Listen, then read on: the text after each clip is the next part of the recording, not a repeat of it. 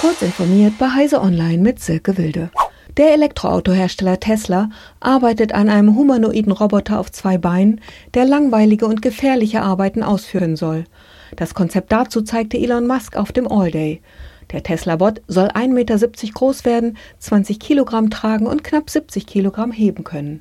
Aus Leichtmaterialien gebaut, wird er mit Kamera, einem Full Self-Driving Computer, Sensoren und einem neuronalen Netzwerk ausgestattet. Für Bewegung sorgen 40 Elektromotoren in Armen, Beinen, Händen und Torso. Tesla sucht nun Ingenieure, die dabei helfen sollen, den Roboter über das Tesla-Know-how hinaus zu nutzen. Er soll zum Beispiel auch Einkäufe erledigen können. Grafikkarten sollen auch im kommenden Jahr größtenteils schlecht verfügbar bleiben, was in überhöhten Preisen resultiert. Zu dieser Prognose kam Nvidia-Chef Jensen Huang in der Analystenkonferenz bei der Bekanntgabe der jüngsten Geschäftszahlen. Ich denke, dass wir den größten Teil des nächsten Jahres Lieferengpässe sehen werden. Das ist meine momentane Einschätzung. Laut Huang sei die Nachfrage einfach zu groß.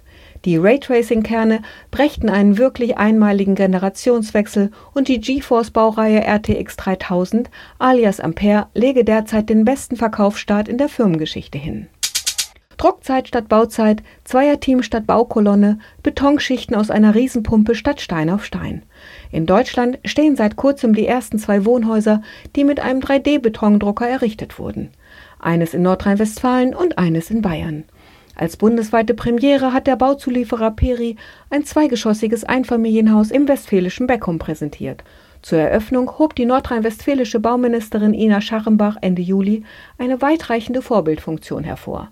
Das neue Bauverfahren verspreche Zeitgewinn und eine Verschlankung der Bauabläufe.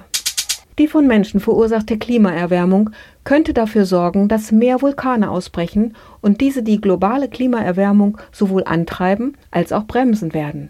Das haben Forscher und Forscherinnen der Universität Cambridge und der britischen Wetterbehörde mit Hilfe von Computermodellen ermittelt. Welche der beiden Effekte letztlich überwiegen wird, müsse aber noch analysiert werden. Diese und weitere aktuellen Nachrichten finden Sie ausführlich auf heise.de. Um unsere Podcasts stetig weiter zu verbessern und für euch spannende Themen auswählen zu können, ist eure Meinung bei unserer Podcast-Umfrage gefragt. Einfach auf heise.de slash podcast-umfrage gehen und mitmachen. Dankeschön.